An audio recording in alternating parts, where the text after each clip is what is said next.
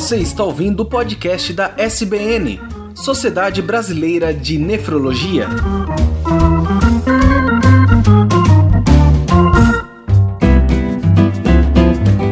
Ouvintes, sejam bem-vindos ao podcast da Sociedade Brasileira de Nefrologia. Eu sou Tarek Fernandes e neste último episódio de 2020 falaremos sobre litíase, ou, como diria nosso querido Carlos Drummond de Andrade, falaremos sobre as pedras no meio do caminho. E também como host desse podcast, ao meu lado está a doutora Cíntia Vieira, que é coordenadora do Serviço de Nefrologia do Hospital Ernesto Dornelles, em Porto Alegre. Boa noite, doutora. Boa noite, Tarek. Bom, e como convidado convidados especiais desse último episódio, nós temos a doutora Ita Heilberg, que é professora titular de, da disciplina de nefrologia da Unifesp e chefe dos ambulatórios de litíase renal, tubulopatias hereditárias e rins policísticos também da Unifesp. Boa noite, doutora. Boa noite. E também como convidado especial, nós temos o doutor Maurício Carvalho, que é professor titular de nefrologia da PUC do Paraná e professor associado de clínica médica da UFPR,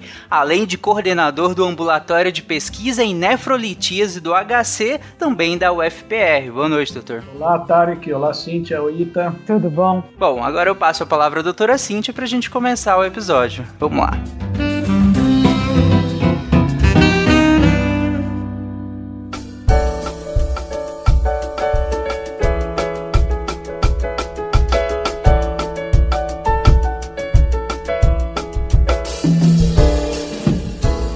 Boa noite, doutor Maurício, doutora Ida. É um, um, grande prazer conversar com vocês, os dois especialistas, sobre um assunto comum, né, que é a litíase renal, mas que ainda suscita muitas dúvidas como proceder, fazer quando se tem um cálculo renal.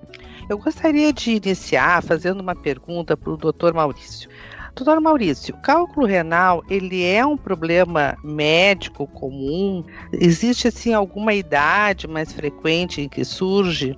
E assim, ó, eu ainda perguntaria, alguma época mais propícia do ano para aparecer? Ah, sim, Cíntia. Então, a gente tem que prestar atenção no cálculo renal, que a gente chama de litíase ou pedra, por, por todos esses motivos que você citou na sua pergunta. Em primeiro lugar, porque é uma condição muito frequente. Se a gente analisar, se a gente pegar pegar ao acaso 100 pessoas na população, 10 a 15 delas, ou seja, 10 a 15%, vão ter um diagnóstico de cálculo em via urinária, de cálculo renal. Essa, esse cálculo pode ser diagnosticado de uma das maneiras, maneiras mais dolorosas possíveis, ou seja, através de uma cólica renal, de uma dor muito intensa. Pode ser também diagnosticado através de um sangramento na urina, que a própria pessoa vê a urina avermelhada ou que isso aparece sistematicamente, rotineiramente, no exame de urina. E algumas vezes aparece de quando a pessoa vai fazer uma ultrassonografia, fazer uma ecografia do abdômen ou do aparelho urinário, esse cálculo pode estar lá, ou ainda, mais inusitado ainda, mas às vezes acontece, a pessoa está urinando e de repente, plim,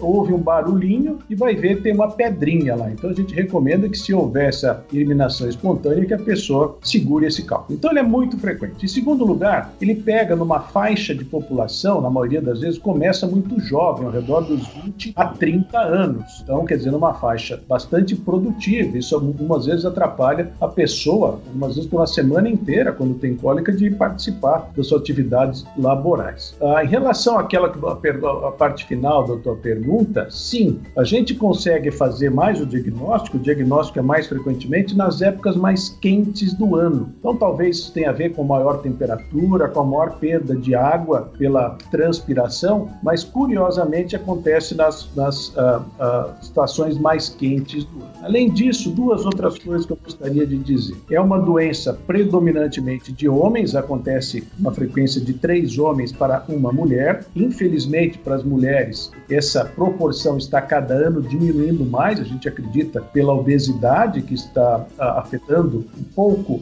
mais frequentemente nas mulheres, e tem uma tendência genética também. Se vocês perguntarem aos seus parentes de primeiro grau, geral, se alguém já teve um cálculo renal, vocês vão ver, isso aparece nos nossos consultórios, que quase 30, 40% das pessoas têm uma história de um parente, ah, em primeiro lugar, com cálculo renal. E para terminar, Cíntia, uma das, das situações em que a gente tem que tomar, um dos motivos que a gente tem que tomar muito cuidado com o cálculo. Quase 50% dos pacientes têm recidiva, ou seja, tem um, aparece, apresentam um novo cálculo depois de um período variável de 5 a 10 anos do primeiro, ok?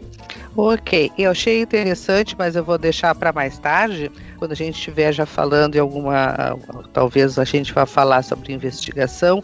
Esse cálculo aí que, como se faz muita ecografia, né, para qualquer outra uh, indicação, seja de vesícula, qualquer outra coisa, e se identifica esse cálculo, o que, que a gente faz. Mas eu só quero deixar isso aí registrado para mais tarde a gente ver. E importante, acho que a bebida, né, tomar líquido realmente, a água para não desidratar, para cálculo novo se faz só num período de um dia muito quente, né, que ele pode se formar. O senhor concorda? Perfeito, é. concordo. A observação é muito pertinente. Doutora Aida, uh, e por que que se forma um cálculo urinário e como se forma? Como é que é essa pedra vai se formar? Nós temos aqui que nos nossos ouvintes são pessoas uh, não médicas, é a população geral, né? Assim como médicos também. Eles ficam curiosos como é que uma pedra vai se formar dentro do trato urinário. Então, Cíntia, para a gente entender por que e como se forma um cálculo, a gente precisa começar sabendo que a urina de todos nós, ela é composta por, por substâncias, digo assim, minerais, né? Que a gente excreta na urina todos os dias, né? Então, a diferença é que, assim, essas substâncias, elas tendem a se cristalizar, e especialmente, você até mencionou agora, se a gente tomar pouco líquido, a urina vai ficar mais concentrada, então haverá uma tendência dessas substâncias a se cristalizarem com mais facilidade. Então a gente tem vários componentes aí que a gente, ao longo aí da, da nossa conversa de hoje, a gente vai falar sobre eles, mas a gente chama de componentes que promovem a cristalização, né? a formação de cristais na urina. Então tem cálcio, tem sódio que vem da, digamos, do sal, né, da alimentação.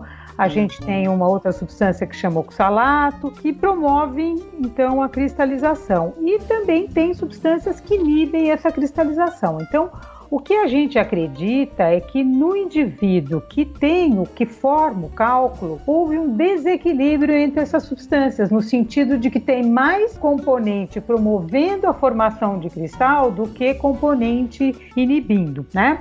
Dito isso, uh, o cálculo pode se formar primeiro por uma, por uma questão genética, como o Dr. Maurício acabou de mencionar agora nessa primeira resposta à sua pergunta. Segundo, o indivíduo pode ter alguma alteração da anatomia do trato urinário, né? Então, às vezes, alguma um estreitamento, né, do ureter que leva a urina do rim para a bexiga, alguma alteração que favoreça com que exista o que a gente chama de estase da urina. A urina fica lá parada, né? Ela não vai fluir com, com facilidade. Então, essa alteração anatômica pode facilitar. E também o que a gente chama, que é, é, é essa função, inclusive, do nefrologista, a gente investiga muito alterações do metabolismo, porque essas alterações do metabolismo elas podem favorecer o aumento ou dessas substâncias que promovem a cristalização uh, ou a redução daquelas que a inibem, né? E estas tais alterações metabólicas, elas também podem vir até de hábitos dietéticos inadequados, que depois a gente mais tarde vai comentar aí se houver uma pergunta nesse sentido. Então, é, é. essa é a razão do porquê que se forma e como, né? Tem que ter um equilíbrio, né, do que é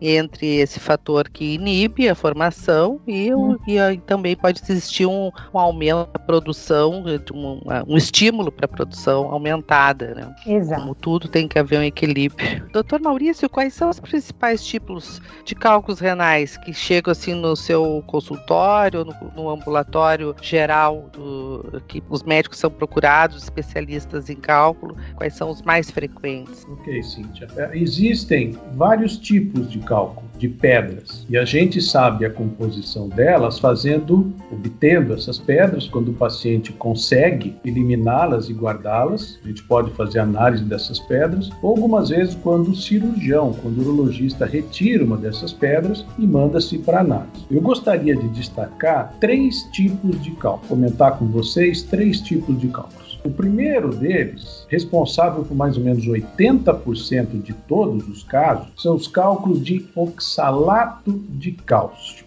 O que, que é isso? São substâncias que são eliminadas na urina, que provêm da dieta e do metabolismo, do nosso metabolismo normal. Quando em excesso, em algumas pessoas, esses sais, como a professora Ita comentou, podem se cristalizar e dar início à formação dos cálculos. Então, esses cálculos de oxalato de cálcio, como eu disse, aparecem, são responsáveis por 80% dos cálculos ok? São os mais comuns, são calcificados. Se fizer um raio-x, ele vai ali aparecer. E a gente dosa esses elementos na urina para ver se eles são responsáveis pela formação do cálculo. A gente dosa oxalato, a gente dosa cálcio, por exemplo. Um outro percentual de cálculos, ao redor de mais ou menos 10%, são os cálculos formados por cristais de ácido úrico. Acredito que muitos de nossos ouvintes já tenham ouvido falar de ácido úrico. Existe algumas vezes aumento de ácido úrico no sangue, sangue, aumento de ácido úrico na urina. Algumas vezes essas duas condições estão presentes na formação desses cálculos, dessas pedras de ácido úrico. Mas sem sombra de dúvida, o principal fator para a formação desses cálculos de ácido úrico, que curiosamente eles não aparecem no raio-x. Eles são cálculos radiotransparentes. Uhum. Aparecem na ecografia, Cíntia, aparecem na tomografia, mas eles não são vistos no raio-x. Mas um fator mais importante causal é que as pessoas que desenvolvem desenvolve esses cálculos tem uma urina extremamente ácida. A nossa urina é, é ácida normalmente, ela tem muito amônia, ok? Mas nessas pessoas elas nunca atingem um pH que chega próximo do, ao, do alcalino, um pH ao redor de 7. Então, um pH muito ácido. Essa é a teoria que a gente imagina por que, que esses cálculos se formam. E essa urina mais ácida, hoje a gente sabe, está presente principalmente em pessoas com diabetes e em pessoas obesas. Então, Cíntia, você já está imaginando né, que esses cálculos tiveram Sim. uma frequência maior nesses últimos anos. A gente tem visto mais cálculos de ácido úrico. E, por fim, o terceiro cálculo que eu gostaria de destacar, que tem mais ou menos 10% de frequência também, e esse, infelizmente, acontece mais nas mulheres, são os cálculos que a gente chama coraliforme. Veja essa palavra, coraliforme. Ele tem forma de coral. Coral. Exato. São cálculos grandes que tomam o rim todo. E eles aparecem mais nas mulheres porque as mulheres, na maior parte da vida, têm mais infecção urinária do que os homens, porque as mulheres têm uma uretra muito curta. Então existe um tipo especial de bactéria, não é aquela bactéria que talvez algumas de nossos ouvintes estejam pensando assim, ah, eu tive cistite por Escherichia coli, por que coli? Essa E. coli, ela não forma esse tipo de cálculo. São umas outras bactérias de nomes complicados. Mas essas bactérias têm a capacidade de formar minerais, de se mineralizar lentamente até formar esse cálculo em forma de coral, coraliforme. O mineral é chamado de estruvita. O nome não importa, mas é interessante eu contar para vocês a experiência que a gente tem no consultório. As pacientes dizem assim, mas doutor Maurício, eu, o senhor está me dizendo que eu estou com um cálculo enorme no meu rim? Eu nunca tive uma crise de cólica renal. Exatamente, esses cálculos crescem tão lentamente, mineralizam-se tão lentamente, que muitas vezes não é, ele não dá cólica, ele não se mexe, ele não sai. E algumas vezes ele é diagnosticado de rotina no exame de imagem. Então, para se fazer o diagnóstico desse tipo de cálculo, tem que prestar atenção se a mulher começa a ter infecção urinária de repetição, não por essa E. coli. E algumas vezes aquele pH da urina que eu disse anteriormente que deveria ser ácido, aqui é o contrário, ele fica muito alcalino. O pH neutro ao redor de 7. Nessa urina dessas mulheres com esse cálculo, o pH chega a ficar em níveis de 8 e 9. Então, o bom médico clínico começa a juntar as coisas. Quando faz um raio-x, uma ecografia, algumas vezes, infelizmente, está lá esse cálculo enorme em forma de coral. Doutor Maurício, necessariamente precisa haver uh, um ácido úrico aumentado no sangue? Para quem tem esse cálculo uh, de ácido úrico? Não, e nem na urina. Então, algumas vezes pode acontecer de pessoas, por exemplo, que têm ácido úrico, a gente fala quando, quando a gente fala de ácido úrico, a gente fala daquela condição dolorosa, né, que esses cristais de ácido úrico Sim. em forma de agulha, eles formam uma doença chamada gota, né, que ataca as articulações, uhum. as articulações dos dedos do pé, joelhos. E esses pacientes, em 20% deles, eles podem ter gota, ácido úrico alto no sangue e cálculo de ácido úrico. Mas a maioria dos pacientes com cálculo de ácido úrico, eu diria para você, pode ter um cálculo de pode ter, desculpe, pode ter um ácido úrico no sangue até normal, Cintia. Uhum. E na, ele geralmente está aumentado aí, ou não?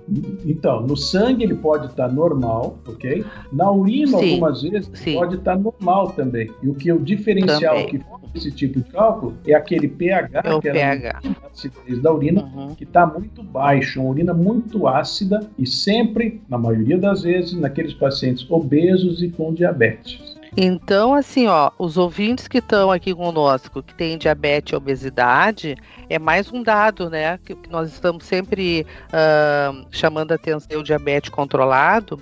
Então, o diabético também tem mais essa possibilidade de se preocupar da, da, essa possibilidade de fazer cálculo uh, também, né? Uma litíase urinária. Isso é interessante. Exato. Mesmo nos pacientes. Doutora Ita. Uh, ainda é o oxalato cálcio mais comum, mas eles têm uma percentual oxalato.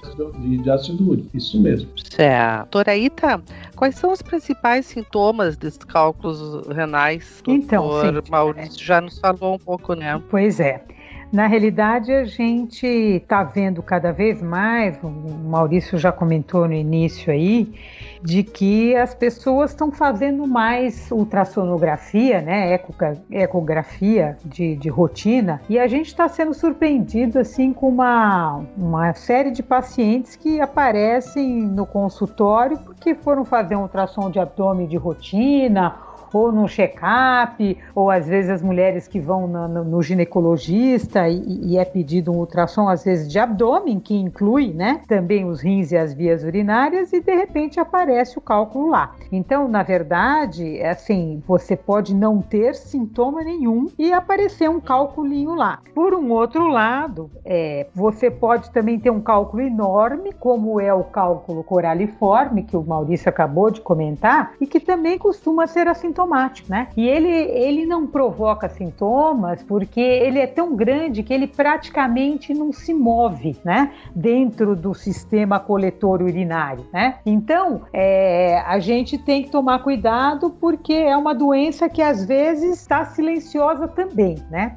Agora, o mais comum que, que, todo mundo conhece é a famosa cólica renal, né? Então, a cólica renal ela é descrita como uma das dores assim mais assim súbitas, né? E de uma magnitude muito grande, é, uma, é, é realmente uma dor de uma assim uma intensidade muito forte que surge assim de repente, né? Na região lombar, normalmente. Uh, essa dor ela pode se acompanhar às vezes assim de sintomas de náuseas, né? A pessoa pode de, de tamanha é a, a, magnitude da dor, a pessoa pode ficar até nauseada, pode vomitar. E essa dor, às vezes, ela se irradia, né? Ela não fica só na região assim das costas, né? Na região dos rins, na região lombar, ela pode assim caminhar aqui para frente. Nos homens, ela às vezes ela pode descer e pode chegar até a região escrotal, né?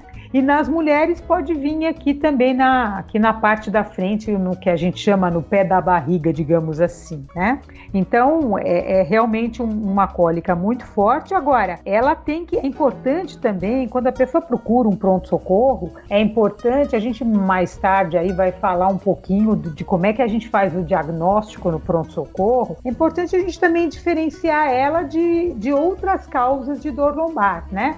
Então o Dr. Maurício estava mencionando mencionando aí a, a, a importância também da infecção urinária, então às vezes uma pessoa, se ela tiver uma infecção no rim, né, que a gente chama de, de pielonefrite, ela também pode ter essa dor lombar, mas ela normalmente, pela, pelo fato de você ter uma infecção, de você ter bactéria, você normalmente tem febre. O cálculo renal não vai dar febre, né? Então, se você tiver febre, tem, você pode até ter as duas coisas, pode ter o cálculo e pode ter a infecção, né? Então, é, esses são os dois cenários, quer dizer, ou de um lado a cólica renal, de outro lado um, um achado aí de um exame de, de ultrassom que a pessoa não estava nem esperando. Uma coisa que eu gostaria de frisar é que assim, as pessoas às vezes ligam, né, o episódio da cólica à presença do cálculo e à formação. Então, assim, a pessoa às vezes assim, ela teve uma cólica, ela foi lá no pronto socorro, ela foi medicada, ela melhorou, aí a pessoa pensa assim, bom, então eu tô curado, eu não tenho mais nada, vai ver que saiu e eu não vi. Pode acontecer de uma pessoa eliminar um cálculo espontaneamente e não perceber, mas geralmente é quando você elimina você tem, é, assim, você tem uma sintomatologia. Inclusive, acabei não mencionando, junto com essa cólica renal, às vezes você pode ficar com a urina avermelhada. Ou ela fica avermelhada porque, porque sangra, né, na passagem do cálculo, ou às vezes, assim, a urina está de uma cor normal, mas quando você vai fazer o exame de urina, você percebe que as células do sangue estão em excesso nesse exame de urina. Então, é importante a pessoa não ligar o sintoma necessariamente que assim, olha, tenho dor, logo tenho cálculo. Não tenho mais dor, não tenho mais cálculo. Até porque uma pessoa pode ter assim, três cálculos de um lado, dois cálculos no outro rim, de repente ela teve uma cólica renal, ela eliminou um cálculo, digamos espontaneamente, ou foi submetida a algum procedimento, mas sobraram mais cálculos lá, né?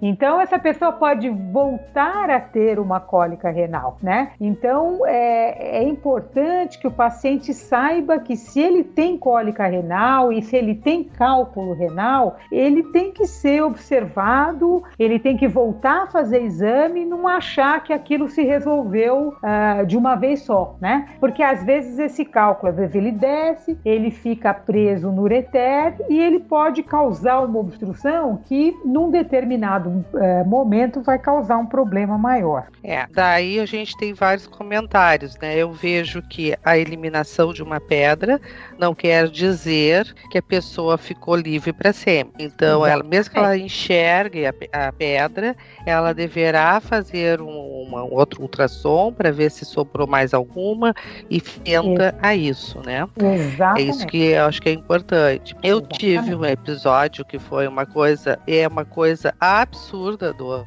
ela realmente é absurda. A sensação é que rompeu alguma coisa, que não sabe nem o que está acontecendo. Uhum. E com tudo isso que vem, uh, vem junto, na, no meu caso, vem um tenesmo, né? Não conseguia, uhum. era frequente a vontade de urinar porque ela estava descendo, né? Uhum. Então é, é algo realmente que a gente jamais esquece. E foi justamente numas férias em que não bebia água e saía ver um passear, passear, passear no calor. Tomei meio litro de água só e voltei, tive a pedra, eliminei e nunca mais. Então foi num momento realmente de muito calor e falta de líquido que eu foi evidente, assim, foi uma aula que eu tive. Essas dores eh, na, na região lombar, elas também podem ser indicativo de outras coisas extra-renais, né, que não tem nada a ver necessariamente com o rim, né? Olha, na verdade, a gente acredita hoje que realmente que o, a, o cálculo renal ele é a ponta do iceberg. Então, o Tarik está observando uma coisa que é importante importante mesmo. A gente Existe uma série de condições clínicas, como o próprio Maurício já é, comentou aqui anteriormente, então a obesidade, a, o que a gente chama de síndrome metabólica, né, que é uma junção aí de hipertensão, de obesidade, de uma, de uma uma resistência à insulina, os pacientes também podem ter cálculo renal por conta disso. Pacientes que fizeram cirurgia bariátrica podem ter cálculo renal. Existem determinados medicamentos cujos metabólitos, né, quer dizer, a metabolização daquele medicamento dentro do nosso organismo vai fazer formar um cálculo, né? É, então, existem uma série de doenças que podem, é, por exemplo, o indivíduo que tem uma doença inflamatória do intestino, né?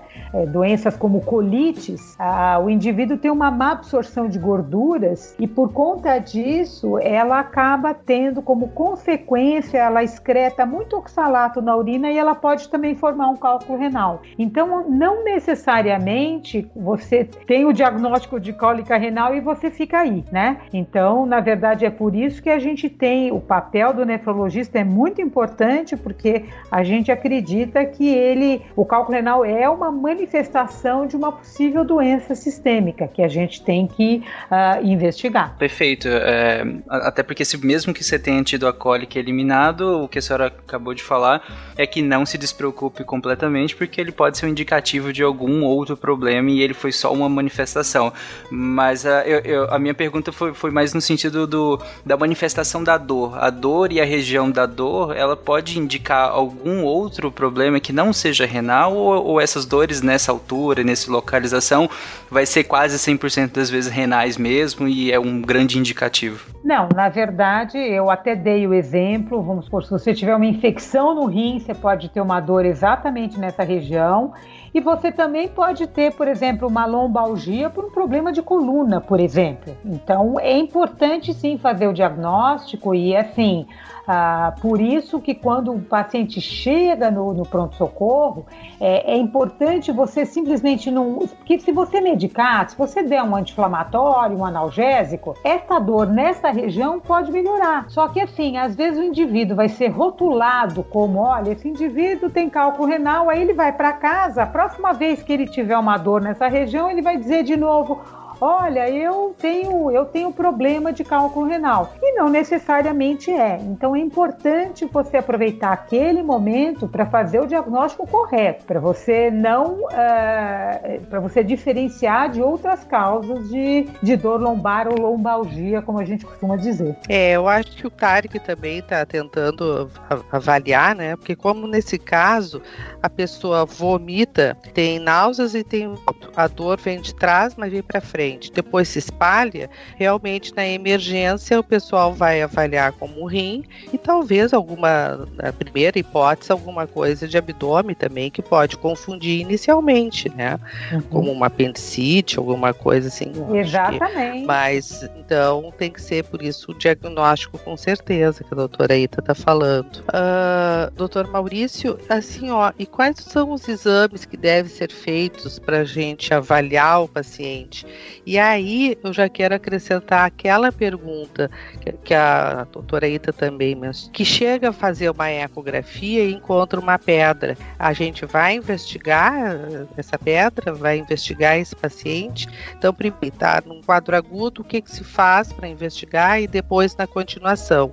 E o que, que se faz quando não tem quadro agudo e aparece um cálculo aí na, na ecografia. Tá, então é, vamos continuar né, no, na conversa que a gente tem né, nesse, nesse uh, uh, mesmo tema. Né? Então, assim, eu vou dividir os pacientes em dois nesse momento. Então, o primeiro é aquele paciente que nunca teve uma cólica renal. Então, você mesmo já disse, Cíntia, uma dor terrível uma das piores dores que existem. Eu tenho pacientes que chegam no meu consultório e falam, doutor, três, quatro partos normais, sem nenhuma analgesia, tranquilamente. Mas me salve, nunca mais eu quero ter uma cólica de rim. Então, esse paciente, além dessa ansiedade causada pela dor, existe ansiedade, vai para o pronto-socorro sem saber do que se trata. É interessante a palavra que você usou, né? Como assim, algo que se rompe. Então, realmente é isso, é uma dor que dá uma passadinha, uma cólica, ela melhora um pouquinho e de repente ela vem com uma intensidade muito grande. O doutor Aita já disse, pode dar náusea, pode dar enjoo, pode dar vômito. Então, né, o Tarek já lembrou também, puxa vida, será que não confunde com o quadro abdominal? Então, esse primeiro paciente que ainda não tem o diagnóstico, esse paciente não pode sair do pronto-socorro sem um diagnóstico. É claro que ele precisa ser investigado rapidamente e, pelo menos durante a investigação, já ter, já ter a sua dor diminuída, sedada. A gente usa anti-inflamatórios, habitualmente injetáveis ou sublinguais, algumas vezes antiespasmódicos. Se vomitou demais, a gente dá um pouco de soro. A gente tem que tirar logo a dor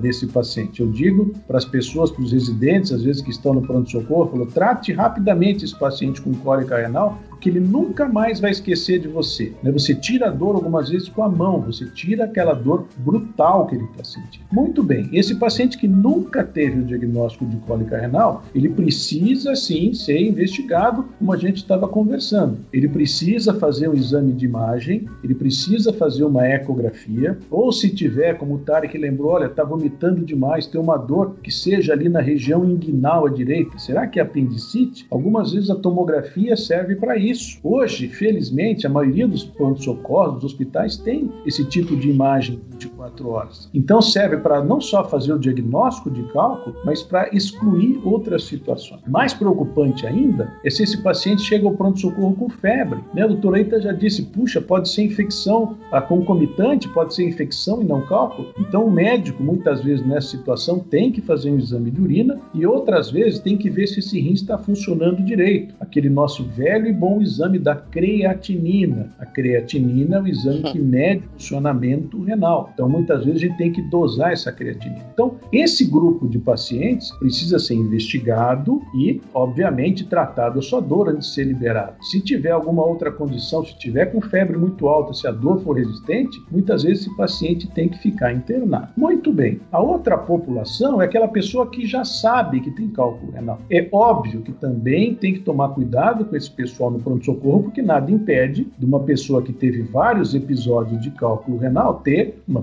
apendicite aguda, por chance. Mas essa é uma população que a investigação pode ser feita mais rapidamente, não precisa necessariamente fazer todos aqueles exames. Esse é o paciente que bate, Cíntia, na porta do, do, do consultório do médico e diz assim: pelo amor de Deus, eu sei o que eu tenho, eu estou tendo uma cólica renal, me atenda rapidamente. Você tira a dor dele e daí, se tiver tudo bem, você vai fazer uhum. algum outro exame, senão você vai marcar esse exame para fazer no ambulatório, você faz uma receita para continuidade da dor. Agora, é muito importante que, depois de passada a tempestade, depois de ter feito o diagnóstico, depois de ter sido controlada a dor, que esses pacientes sejam acompanhados, ok? O que acontece, como a doutora Ita disse também, é que muitas vezes eles acham que o problema acabou. Como eu disse no começo, quase 50% deles vão ter recidiva, num prazo que varia de 5 a 10 anos. Um em cada dois vai ter problema. Então, depois da tempestade vem a bonança, mas essa bonança tem que ser acompanhada por um médico, ok? Porque senão, principalmente naquele paciente que já foi várias vezes, várias vezes ao pronto-socorro e nunca foi investigado, ele vai repetidamente formar pedras e não vai se descobrir uma causa, que talvez seja uma das funções maiores que nós, como nefrologistas, tenhamos de descobrir a causa e tratar a causa para que esse paciente não esteja o tempo todo no pronto-socorro formando pedras. E aquele que tenha o cálculo na,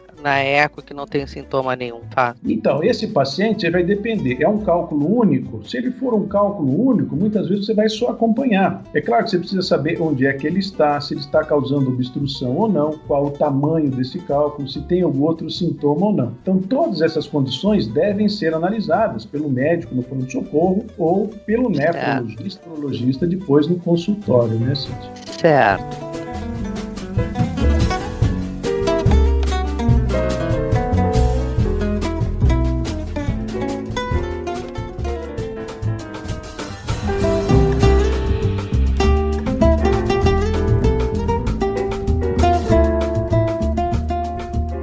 Faz o acompanhamento e o tratamento no consultório, doutora Ita? Então, é, passada essa, essa fase aguda, né? Aí que você controlou a cólica com todas as medicações que o Maurício comentou, aí você tem que uh, entender por que, que esse paciente realmente, naquele caso específico, formou este cálculo ou porque formou vários cálculos ao longo da vida, né? A gente é, é procurado no consultório por um, por um paciente que já teve não sei quantas cólicas, né? Não teve uma só e não quer saber de ter outro episódio desse, né? Então, o que, que a gente faz? Então, normalmente, é, a gente primeiro precisa situar, né? Assim, a gente precisa saber onde estamos, né? E por conta daquilo que eu comentei anteriormente, ah, o indivíduo fez lá, eliminou o cálculo e achou que estava tudo bem, que ele não tem mais nada. Então, é nessa hora que a gente tem que começar assim. Primeiro, repetir o exame de imagem, né? Para a gente saber como é que está o estado atual, né? Depois, é, além disso, você tem que fazer uma, uma série de exames, começando pelo exame de função renal, como o Maurício comentou, a creatinina, para saber se o indivíduo tem uma função renal normal, se os rins estão funcionando bem, que normalmente, assim, uh, estão, mas de qualquer maneira é importante fazer os exames. E aí a gente faz uma bateria de exames de sangue, exames de urina, procurando exatamente essas alterações metabólicas que eu mencionei aí anteriormente. Então a gente vai saber se o indivíduo tem algum problema, é, que ele tem um excesso de cálcio na urina ou se ele está com o oxalato na urina dele está em nível muito alto, ou como o Maurício comentou, se o, o estado de acidez, o pH da urina está muito ácido, isso vai favorecer especificamente um tipo de cálculo.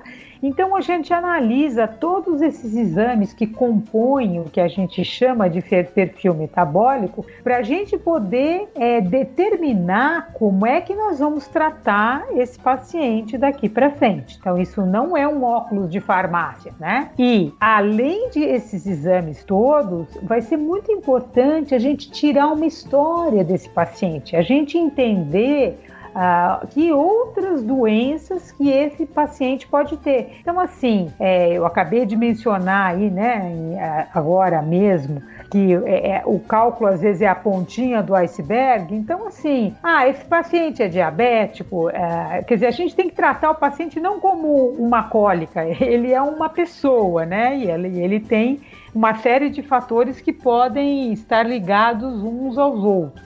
Então, assim, ah, o paciente é diabético, não é diabético, ele tem uma doença inflamatória no intestino, que também favorece cálculo renal, ah, ele tem algum problema, ah, por exemplo, esses pacientes que têm perda de cálcio na urina, você sabe que eles também têm uma tendência a perder, a, eles perdem minerais pelos ossos, né? Porque você vai perdendo cálcio na urina e se você não, é, não é, comer cálcio, digamos assim, o seu organismo vai roubar cálcio do osso para repor aquele cálcio que está sendo perdido na urina. Então, a gente, pacientes com cálculo renal, com muita frequência, tem um certo grau de, de o que a gente chama de osteopenia, né? De uma espécie de uma desmineralização do osso, especialmente se eles tiverem essa perda de cálcio na urina. Então, isso tem que ser investigado.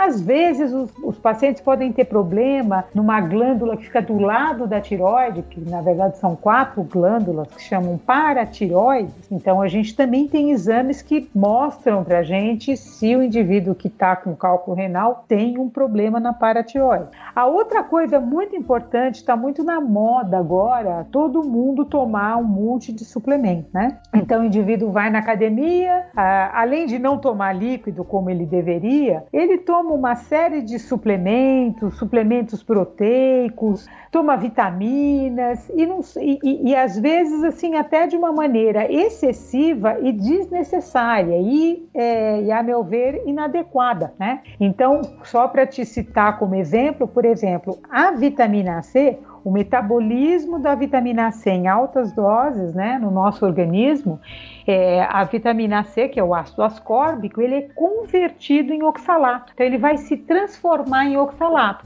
Então, o indivíduo, por exemplo, que tem cálculo renal, ele não deve fazer uso de suplementos de vitamina C. Então, tudo isso é importante que a gente converse com o paciente, tire uma bela de uma história, saiba também, porque como é muito comum com o componente genético, olha, será que tem também outros familiares que também têm cálculo renal? Porque às vezes a gente se depara com doenças raras nesses pacientes, né? Então, tudo isso a gente vai fazer com mais calma, não lá no momento da cólica, mas quando o paciente vem ao consultório. E o tratamento vai. É, o tratamento eu estou falando do ponto de vista do nefrologista, o tratamento clínico, né? Então, é, o indivíduo pode ter tido necessidade, vamos supor, o cálculo é, ficou obstruindo, deu uma dor muito importante, o paciente não conseguiu eliminar, ele foi submetido a um, a, a um, a um tratamento a, é, que a gente chama de endoscópico, hoje em dia tem muito pouco pouca necessidade de cirurgia para tratar cálculo, mas é, é, além deste tratamento, a gente precisa propor um tratamento dessas alterações metabólicas. Então, olha, tem excesso de cálcio na urina? Ah, então eu vou dar algum medicamento que diminua esse cálcio na urina, né? Então, só para citar como exemplo, por exemplo, tem diuréticos que diminuem a, a, a eliminação de cálcio na urina. Existem diuréticos também, outros tipos de diuréticos que fazem o contrário, eles aumentam a eliminação do cálcio na urina. Então,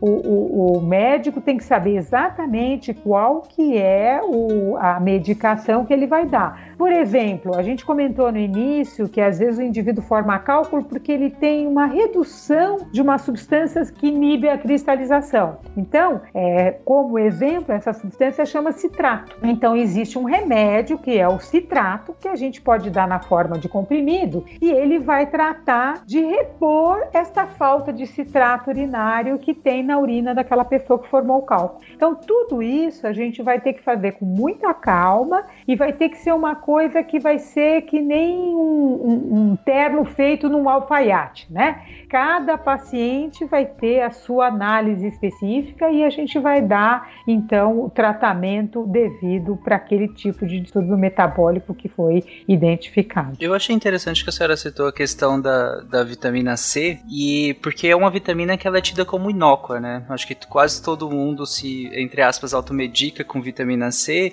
E se a gente pega um comprimido efervescente de vitamina C, que é extremamente comum, ele tem mil miligramas de vitamina C, ou seja, uma grama de vitamina. E a gente só consegue absorver uma fração disso. O restante é eliminado justamente via urinária. E aí vai alterar a pH de urina, vai, enfim, você vai eliminar aquilo tudo na sua urina. Então tem né, nada que a gente coloca, digamos assim, para dentro do nosso corpo é necessariamente inócuo né? Exatamente, exatamente. E onde é que entra o urologista ou o nefrologista quando o encaminho da emergência chega, olha, fui encaminhada para o urologista, mas aí não consegui urologista, vim no nefrologista, quer dizer, as pessoas nem sabem direito para onde, a quem deve procurar. Como é que é, doutor Maurício, essa, o papel de, dessas especialidades no tratamento? Eu, eu, gosto de pensar assim que existem quem tem, quem formou, né, pelos motivos que a gente comentou, uma pedra no rim, vai precisar, dependendo do momento, de três médicos, ok? Não ao mesmo tempo, obviamente, mas numa sequência de hierarquia. O primeiro deles, como a gente comentou até agora, Cintia, é o socorrista, né, o emergencista, é o médico que está lá no pronto-socorro e que vai identificar, fazer o diagnóstico da cólica de rim e que vai tratar esse paciente, vai tirar esse paciente da dor, vai decidir se ele precisa ficar internado ou não, se ele precisa chamar alguma outra especialidade para fazer algum diagnóstico que exista concomitantemente ou não a presença do cálculo renal. Então esse é o primeiro médico que quem tem pedra no rim precisa. O segundo médico, na maioria das vezes ele vai ser necessário para tratar pedra já formada formada. Então, esse médico é o urologista. O urologista é um cirurgião especializado em urinárias. O que, que ele faz? Ele trata a pedra que já foi formada. Então, ele vai analisar aquilo que nós comentamos. Onde que essa pedra, onde que esse cálculo está? Está no rim? Está no ureter, que é aquele caninho que leva a urina formada do rim até a bexiga? Qual o tamanho desse cálculo? Ele está obstruindo? Qual é a provável composição algumas vezes o exame de radiologia diz para a gente, dá uma pista da composição, se esse cálculo é muito duro ou não muito duro. Esse urologista, ele vai quebrar essa pedra, ele vai resolver a pedra, dependendo, é claro, dessa análise que ele vai fazer. E para isso ele utiliza de vários procedimentos. Ele pode utilizar a litotripsia extracorpórea, que algumas vezes o pessoal acha que são ondas de laser. Não são ondas de laser, são ondas de ultrassom que são dirigidas sem fazer corte nenhum em ambulatório, na clínica do, do urologista, e tenta fragmentar esse cálculo. Como a doutora Ita já falou, existem alguns urologistas que analisam esses parâmetros e fazem um tratamento endoscópico do cálculo renal, sem necessidade de fazer aquelas grandes cirurgias abertas que a gente tinha na década de 80 e 90. Então eu brinco assim, se você olhar os seus tios ou avós que tinham cálculo renal, dê uma olhada nas costas dele, no abdômen dele, muitas vezes, infelizmente, esses pacientes vão ter aquelas enormes cicatrizes em volta das costelas ou na parte do abdômen, porque não tinha outro jeito. Quando a pedra era grande, tinha que operar, ok? Hoje, quando a gente precisa operar os cálculos maiores, o urologista, ele faz uma cirurgia que a gente chama de percutânea, ok? Que deixa um furinho microscópico e esse cálculo é retirado através dessas incisões. Ou seja, existem vários métodos para tratar a pedra que quem utiliza, quem faz isso aí é o urologista. Então nós chegamos aí num terceiro profissional, que é o nefrologista. É talvez a parte mais negligenciada, não só aqui no Brasil, mas no mundo inteiro. Então, voltando àquilo que nós conversamos, se existe uma chance de recorrência que pode chegar até 50%, me desculpe, mas é uma negligência, uma, um fator que é negligenciado de modo tolo, porque vai voltar. Então, a gente precisa estimular que o clínico, que o urologista, que o paciente procure nefrologista para fazer essa investigação, que a doutora Ita comentou, para dosar todos os elementos. Na urina, muitas vezes a gente colhe uma urina o dia inteiro, uma urina de 24 horas, para saber se esse paciente está eliminando alguma daquelas substâncias que a gente chama de litogênicas, ou seja, capazes de gerar uma litíase, de gerar uma pedra, se essas substâncias estão em excesso na urina desse paciente, se existem substâncias em excesso no sangue. E a partir daí fazer um plano de tratamento, seja ele através de dieta ou seja através de medicamentos. Então, socorrista é um urologista lida com a pedra já formada. O nefrologista faz a prevenção das pedras. Eu brinco com meus colegas urologistas, eu digo para eles: olha, se eu tiver sucesso em 100% dos casos, vocês vão acabar morrendo de fome, porque esse paciente não vai mais voltar vocês, porque eu não vou deixar que mais perto. Porque, infelizmente, a nossa eficiência não é de 100%, Cintia, mas a gente procura caprichar. É. Aí 70%, 80% de eficiência. Certo. Assim, ó, no Dia Mundial do Rim, a gente sempre faz essas campanhas de prevenção de doença renal e eu tive algumas ocasiões em que eu fui convidada para ir aqui para a Rádio Gaúcha, aqui do Rio Grande do Sul, que é uma, uma rádio bem ouvida e fico ali eh, com alguns telefonemas da população, que é os ouvintes da rádio, perguntando algumas. E, a, e cálculo é bem solicitado, a história da litíase. Então eu vou fazer para a doutora Ita as perguntas assim mais frequentes que eu ouço, né? Uh, assim. Uh, existe alguma dieta melhor para o cálculo renal? Se queijo pode usar? Se a água tem que tomar bolinha ou sem bolinha? Se o chá de quebra-pedra? Então são coisas assim do, da, do cotidiano, né? Que as pessoas querem saber. Essa água com bolinha ou sem bolinha, ela é sempre perguntada e a dieta é sempre perguntada. O que, que a senhora tem para me, me dizer sobre isso? Bom, essa é tua Eu não vou dizer o que, que eu digo. não, essa tua pergunta é super importante, até porque assim, né? A gente está vivendo uma fase agora, né? das mídias sociais e tudo mais, que assim, é, e desde que come, começou, antecedeu as mídias sociais, quando começou aí a internet, que todo mundo pode postar qualquer coisa, né? Então vem um e fala: olha, eu tomei um suco de abacaxi com cerveja, bati no liquidificador e tomei e a minha pedra saiu. Aí o outro vai dizer assim: olha, será que eu posso fazer isso? Então E a dieta ficou uma coisa muito na moda, né? Então as pessoas, todo mundo dá palpite em tudo, né? Então, então vamos, vamos tentar ver se a gente consegue ajudar e esclarecer aí a população. Então, a primeira pergunta e super importante que você fez foi a história do queijo, né?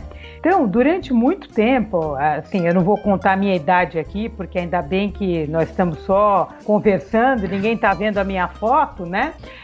Mas quando a gente começou a estudar os cálculos renais, inicialmente lá pelos anos 80, a gente fazia uma restrição de cálcio na alimentação. E isso tinha um certo fundamento, porque assim, como a maioria dos cálculos é composto de oxalato de cálcio, então parecia meio lógico que a gente é, pedisse para os pacientes restringirem uh, os alimentos que são ricos em cálcio, né? Que são basicamente os leites e seus derivados.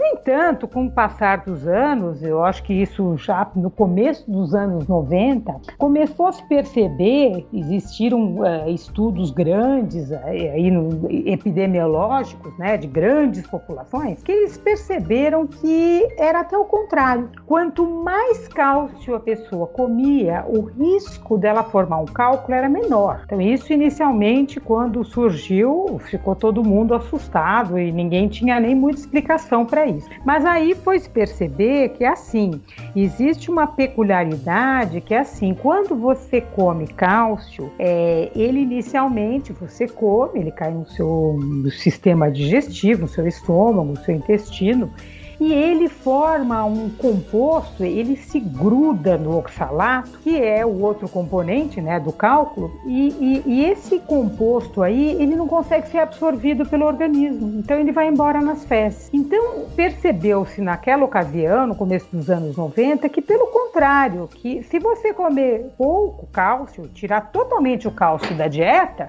você vai ficar com esse oxalato solto aí, e esse oxalato vai ser livremente absorvido pelo organismo e vai acabar aumentando na urina. Então, a partir deste momento, começou-se a, abandonar a restrição de cálcio para quem tem cálculo renal. Ou seja, não quer dizer que a gente vai estimular um paciente a comer muito cálcio, a comer, por exemplo, olha, você vai comer cinco pedaços de pizza. Mas a gente, com relação aos leite, ao leite derivados, a gente, digamos, mantém uma ingestão que a gente chama de eh, normal, adequada. Não é, não é para restringir, não precisa comer em excesso, mas a gente eh, eu poderia dizer que a gente manda comer desses leites e derivados, a gente recomenda que se coma de 3 a 4 porções por dia. Em cada refeição é bom você comer um pouquinho.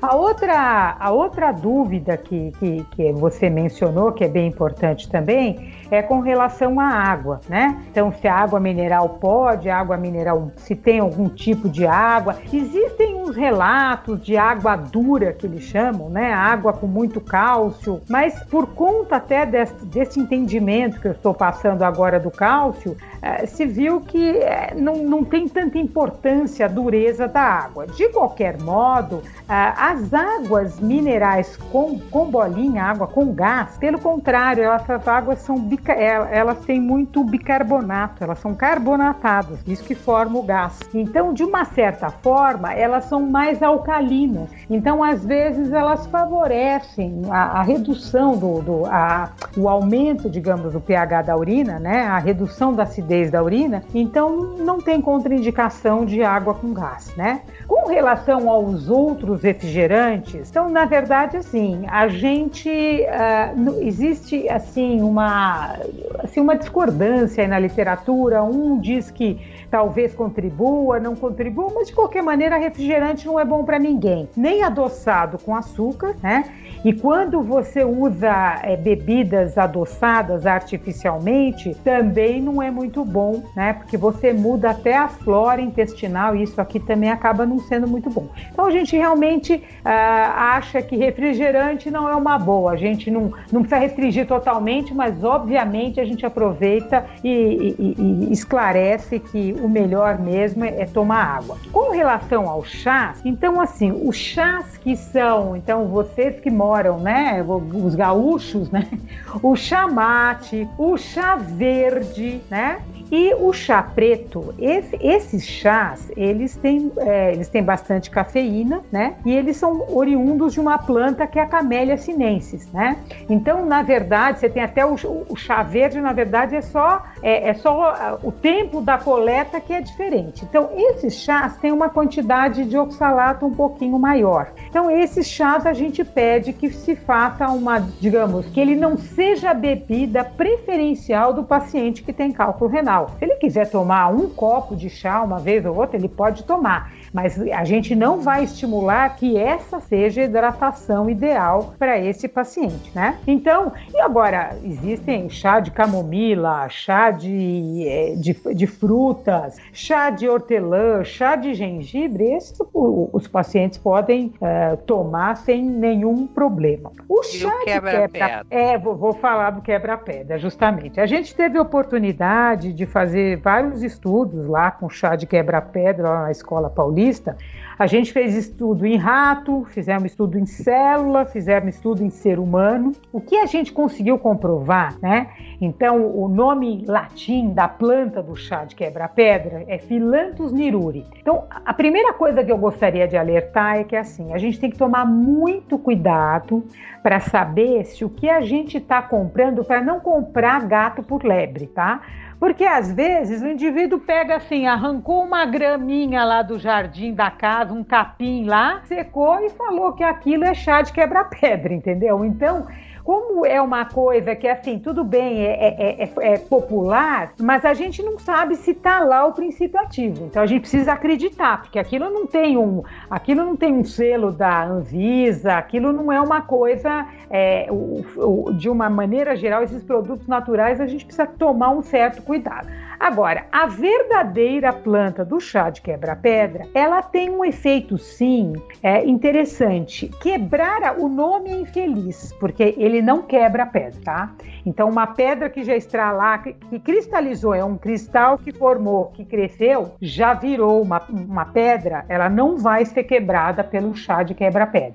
Mas nesses estudos que a gente fez aí, né, em laboratório, a gente viu que se você pegar uma solução e jogar um monte de cristalzinho, você e jogar o chá de quebra-pedra, é interessante que ele não deixa esses pequenos cristais grudarem um no outro. Então ele tem mais um efeito preventivo do que um efeito terapêutico, entendeu? Porque na realidade, ele não vai deixar, digamos, o cálculo talvez crescer, mas ele não vai quebrar o cálculo que já está lá. A única pena é que, assim, geralmente todo mundo só funciona no aperto, né? Então, assim, você toma o chá de quebrar pedra quando você já tem a pedra, né?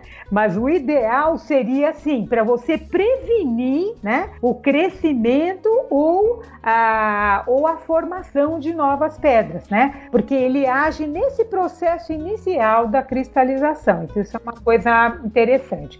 Hoje, se eu fosse resumir, é lógico que é, eu comentei no início que as pessoas que têm cálculo renal elas podem ter diversas alterações metabólicas e às vezes para as diferentes alterações no metabolismo a gente pode talvez é, privilegiar uma de mais um alimento do que o outro, mas de uma maneira geral o, o, vilão do momento são dois, tá? Os vilões. É excesso de proteína animal, carnes em excesso e o sal. Quando o rim tem que eliminar sal em excesso, ele joga cálcio na urina. Então essa é uma razão porque o indivíduo tem que fugir dos, do, do, do, da, do sal em excesso. E aí lembrando que não é só o sal de adição, não é só aquele sal do saleiro que você joga em cima da comida, mas todos os alimentos processados têm uma quantidade de sal muito grande, porque o sal é o conservante do alimento. Então tudo que é enlatado, os embutidos, né, os frios, né, então é uma mortadela, a gente vê o carne de sol, a gente vê que esses produtos que têm muito sal, é, eles simplesmente não precisam nem ficar na geladeira, porque eles se mantêm, né?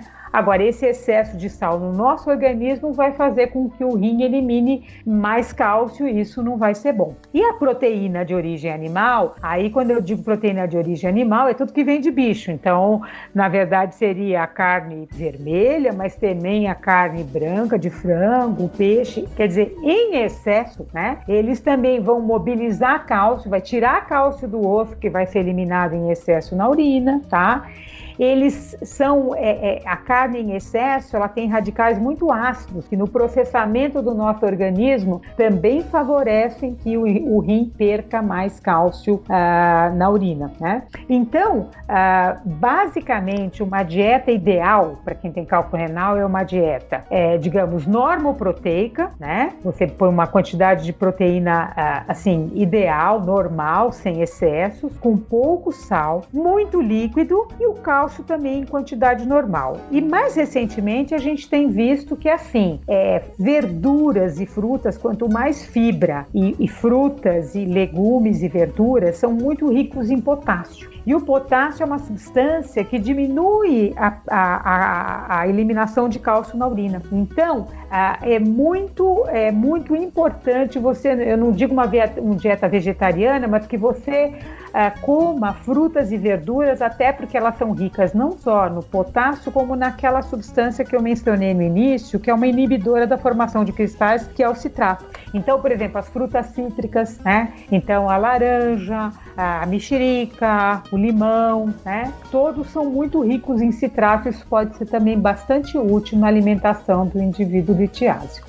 Esse guia que a senhora fez agora ficou sensacional, mas eu só queria deixar um, uma coisa bem clara. Na, no momento que a senhora citou isso, acho que a ligação falhou um pouquinho para mim, não sei se ficou muito claro que é em relação à erva mate e ao, ao chás de verdade, né? Como a senhora mesmo citou, o que a gente chama uhum. de chá, né? O chá branco, o chá verde, o chá preto, eles, entre aspas, seriam chás de verdade, e como a senhora citou, eles são derivados da Camellia sinensis, né? Que é uma planta específica. Enquanto, enquanto a erva mate, né, o, chá, o que é usada para fazer o chá mate e tudo mais, ele, ele é de outra planta, a Ilex paraguariensis, e é uma planta diferente dessa. Então é, é como se, se a gente quiser ser muito preciosista, a gente pode citar que o chás é o branco, verde, o preto e um outro tipo que aí é só níveis de oxidação diferente, né? E o restante tudo a gente pode chamar de infusão, né? Exatamente. As infusões não tem nenhuma contraindicação. Pois é, imagina que ó, o pessoal do sul, eles tomam erva mate. Uhum. O mate é uma, é uma, uma garrafa de. Uhum. Uh, uma garrafa tem um litro né, de água, de uma, uma térmica, por uhum. vezes acordam uhum. e tomam, tem o hábito de tomar, ao invés de café, uhum. tomar uma térmica inteira de, de erva uhum. mate. Né? Então, isso aí não tem problema maior eu, não, a gente não vê, né, o pessoal com uhum. litíase por isso. Uhum. Eu não uhum. sei se aqui fica assim essa mensagem, ficou uhum. de erva mate. É, eu na verdade eu assim, eu não conheço exatamente o conteúdo de oxalato no mate especificamente, mas é, até onde eu sei, ah, eu não sei se dá para tomar assim sem medo de ser feliz. Não sei o conteúdo de oxalato especificamente disso aí. Então, enfim, uh, na, na, minha lista, é, assim, o mate entraria assim um pouquinho junto com os, com os, uh, com os chás da Camellia sinensis também. Eu acho que as infusões são mais. Agora. É, aí que tá, Cíntia. Eu acho que tudo isso é, é, uma questão também de um pouco de moderação, né? Então, na realidade, é. A gente, assim, não tem nada que, assim, se você tomar um litro, um litro e meio todos os dias, né? Então, é, é sempre, é sempre uma questão, assim, individual, né? Pra gente não ter é, perigo nenhum. Tomam outros líquidos também, né? Tomam outros líquidos, não é só Exato, isso. Exato, exatamente. Bom, mas encaminhando para o fim desse podcast, uh, gostaria de perguntar para o doutor Maurício uh, por quanto tempo se mantém um tratamento de uma, uma alteração metabólica no de Vamos tomar um exemplo: a pessoa está tomando citrato de potássio. Por quanto tempo é indicado que ele fique tomando essa medicação? É, essa é uma ótima pergunta, Cíntia. Eu vou dividi-la também em duas partes. Eu vejo assim: se você estiver tomando né, o citrato de potássio, como a gente discutiu é, anteriormente, agora há pouco, com a sua dieta, isso não deve parar nunca, porque a gente sabe que isso é uma fonte importante de citrato. Eu entendi que você está se referindo ao citrato de potássio medicamento tratamento farmacológico, né? Isso, isso, isso. Exato. Isso. Aí é uma questão mais delicada, porque vai depender de você modificar, de conseguir modificar algumas vezes, situações que possam estar associadas com a diminuição desse citrato. E a gente sabe que em algumas situações o excesso de sal na dieta, o excesso de acidez na dieta, pessoas que têm diarreia, por exemplo, podem diminuir o citrato transitoriamente. E se a gente conseguir corrigir essa situação, a gente pode sim, depois de um tempo, depois de dosado na urina, mostrar que essa pessoa conseguiu restabelecer esse nível e que, concomitantemente, ou seja, a prova do crime, né, que não está formando mais cálculos, pode sim ser suspenso. Mas é uma coisa que vai depender do tempo e da evolução desses cálculos. O outro remédio, o Soraíta comentou no início, são os diuréticos de uma classe deles, chamados diuréticos tiazídicos, que eles têm como, entre aspas, um efeito colateral, diminuir a presença de cálcio na urina, que é um vilão né, para a formação uh, dos cálculos. A gente já que não se deve diminuir a ingestão de cálcio, mas algumas vezes esse cálcio permanece lá, permanece lá, e a pessoa permanece formando cálcio. Muito bem, a gente lança a mão algumas vezes dessa medicação. E a tua pergunta é, por quanto tempo? Vai depender também se a gente conseguir modificar as outras situações que estão presentes junto com esse excesso de cálcio. Um exemplo prático para encurtar a resposta. Se essa pessoa comia muita proteína e comia muito sal, esses fatores podem por si só propiciar mais cálcio na urina. Se eu ao longo do tempo conseguir que esse paciente modifique o estilo de vida, faça essa dieta saudável, né? Porque a dieta do cálculo renal é uma dieta saudável, tomando bastante líquido, frutas, verduras, vegetais, como a, como a Ita comentou, eu posso ir medindo o cálcio na urina e tentando retirar essa medicação ao longo do tempo, Cíntia. Uhum. Certo, vai depender de, da, da, avaliação e acompanhamento. Doutora Ita, assim, é necessário sempre, então a gente já viu após eliminar o cálcio, né? Uh, o, o, cálculo, depois de eliminado, o paciente vai ter que ser acompanhado. Uh, de alguma prevenção? Uh, porque uh, na, na, realidade eu quero saber o seguinte: o paciente vai ter sempre que ser avaliado esse paciente que teve, apresentou algum cálculo, uh, ele vai ter que ser sempre acompanhado? É, eu acho que assim, é, na realidade, é, é, assim, quando a gente institui a medicação, conforme o Maurício acabou de mencionar, a gente precisa ter um certo parâmetro, né, de que, olha, aquele tratamento que a gente está dando está surtindo algum efeito. Então, numa fase inicial, a gente tem um acompanhamento, digamos, um pouquinho com uma frequência um pouquinho maior, né? Digamos assim. É, essa pergunta até é ligada um pouco na anterior, né? Quer dizer, é, tudo Sim, vai depender, é. não é? Porque você tem que pegar aquele indivíduo como um todo. Então, assim, olha, ele está respondendo ao tratamento, não está? Então, assim, a gente precisa de um tempo para a gente estabelecer a história natural daquele paciente especificamente olha, ele está tomando, ele não está com nenhum efeito colateral, porque todo remédio sempre tem o risco de ter algum efeito colateral. Uh, ele está atingindo, de acordo com o que eu preconizei em termos de dieta ou de medicação, Será que ele está atingindo o perfil metabólico ideal que eu gostaria que ele tivesse? E para isso a gente precisa de um tempo. Para você ter uma ideia, esses estudos epidemiológicos que testam drogas, pra, como a, a, o cálculo renal ele é muito recorrente, eles, eles têm que durar no mínimo cinco anos, porque senão não dá para você saber depois de um ano, falar, ah, não, olha, esse ano eu não formei nenhum cálculo novo, meu cálculo não cresceu. Eu não consigo predizer isso, que isso vai durar para sempre, né? Então a gente precisa de um tempo para a gente eh, primeiro estabelecer que nós estamos no caminho correto, né? Depois a gente, obviamente, se a gente tiver, o indivíduo tiver completamente é, dentro do tratamento, seguindo tudo direitinho, a gente pode espaçar um pouquinho mais mas é sempre bom a gente ter alguma espécie, ou a gente fazer um ultrassom de vez em quando, né? a urina de 24 horas, que é uma coisa um pouquinho chatinha de colher, mas também é uma coisa que não dói nada, a gente repete no início, depois não fica repetindo tantas vezes. Mas a gente é, tem que, pelo menos durante o período mais próximo né, da eliminação, e também é, vai depender se o indivíduo tem cálculo remanescente ou não, né? Uma coisa é o indivíduo que eliminou e eu tô, eu tô simplesmente fazendo uma prevenção de um indivíduo que não tem mais nada. E a outra situação é o indivíduo que ainda sobraram pedras lá, né? Então esse aí eu vou ter que é, ficar focando é, com, com mais, mais de perto, né? O tratamento e a prevenção desse paciente. Certo. Estamos chegando ao fim.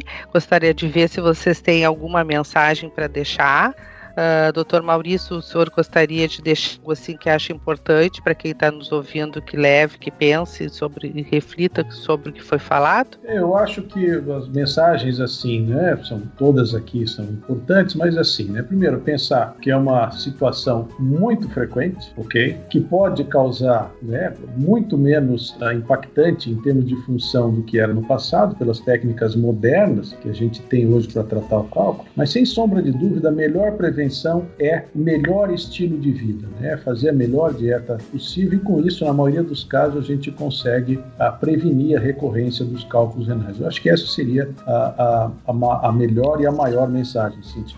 Certo, muito obrigada, doutora Ita. É, eu faço das palavras do Maurício as minhas, né? Eu acho que é sempre melhor prevenir do que remediar, né? como tudo na vida, né? Hum. Então, é, eu acho que eu acho que essa mensagem é assim: você teve teu cálculo renal, cuide do seu rim. Né? a gente achava antigamente que cálculo renal era uma doença que não ia diminuir a função do rim em momento nenhum, mas isso pode eventualmente ocorrer. Né? Então, eu acho que assim, eu acho que deve procurar o profissional, deve procurar a causa e, uh, e realmente estabelecer uma, uma, uma melhora no, no no nível de vida. A gente não falou muito de praticar, praticar atividade física, mas isso também é importante, também faz parte aí. Parece que os indivíduos sedentários uh, têm uma maior tendência de formar cálculo, mas assim, pode se exercitar, mas tomando muito, muito líquido, né? Principalmente se for na época de calor, né, Cíntia, para evitar problemas. É, isso. Eu agradeço muito a ação de vocês, eu acho que acrescentou muito para todos nós, tanto para os médicos também, a população população leiga. Uh, esse foi o nosso último, acho que de 2020. Uh, ah, agora, a partir de janeiro, provavelmente teremos os novos, serão reiniciados. Uh, mais uma vez agradeço muito também a ter, ter trabalhado aqui com o Tarek. Então, vou deixar para o Tarek fazer o um encerramento. Um grande abraço para vocês. Perfeito. Eu também agradeço muitíssimo a presença e as explicações da doutora Ita e do doutor Maurício. E acho que ficou claro aqui que as vias de formação de um cálculo são várias, inclusive influenciadas geneticamente, de maneira hereditária e tudo mais, e por vezes pode indicar um desbalanço muito maior do que esse. E uma das atitudes mais básicas de todas pode te ajudar a evitar esse problema, que é beber água. A gente fala isso, né, doutora Cintia? Acho que desde o primeiro episódio da SBN a gente fala dessa atitude que é muito básica mesmo e realmente pode ajudar demais. Mas não é só isso, claro que é fundamental ter bons hábitos de vida de modo geral, né? E estabelecer, claro, um acompanhamento com o médico nefrologista e com o urologista caso algum problema aconteça, né? Por fim, eu convido todos os ouvintes a acessarem o site do Deviante, deviante.com.br, e comentarem na postagem desse episódio, aí sejam críticas, elogios ou mesmo dúvidas que ainda possam ter restado sobre esse tema. Além disso, acessem o site da SBN e o Twitter da SBN, que é SBNNefrologia. Lá, inclusive, estão sendo publicados os comunicados e posicionamentos de diversos departamentos da SBN sobre a crise da Covid-19. E este, como a doutora Cíntia falou, é o último episódio de 2020. Nós começamos o ano falando sobre intoxicação por dietileno glicol, parece uma outra vida, né? Lá em janeiro. E estamos finalizando é. o ano falando de nefrolitíase e lembrando que todos os 12 episódios que foram publicados esse ano estão disponíveis no site da SBN, no Spotify ou qualquer agregador de podcast que você tenha acesso. Meu muito obrigado por por todo mundo que acompanhou esse ano. Muito obrigado doutora Cíntia, que me acompanhou esse ano inteiro aqui como co-host. Aliás, desde o ano passado, né? Mas falando especificamente por esse ano. E um abraço e nos vemos ano que vem com um novo tema da Sociedade Brasileira de Nefrologia. Tchau, gente. Tchau. Tchau.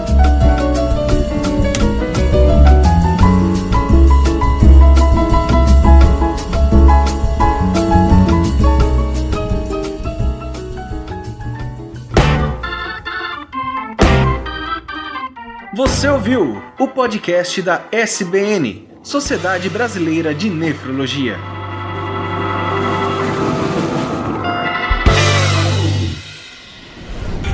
Este programa foi editado por Talkcast. Edições e Produções de Podcast.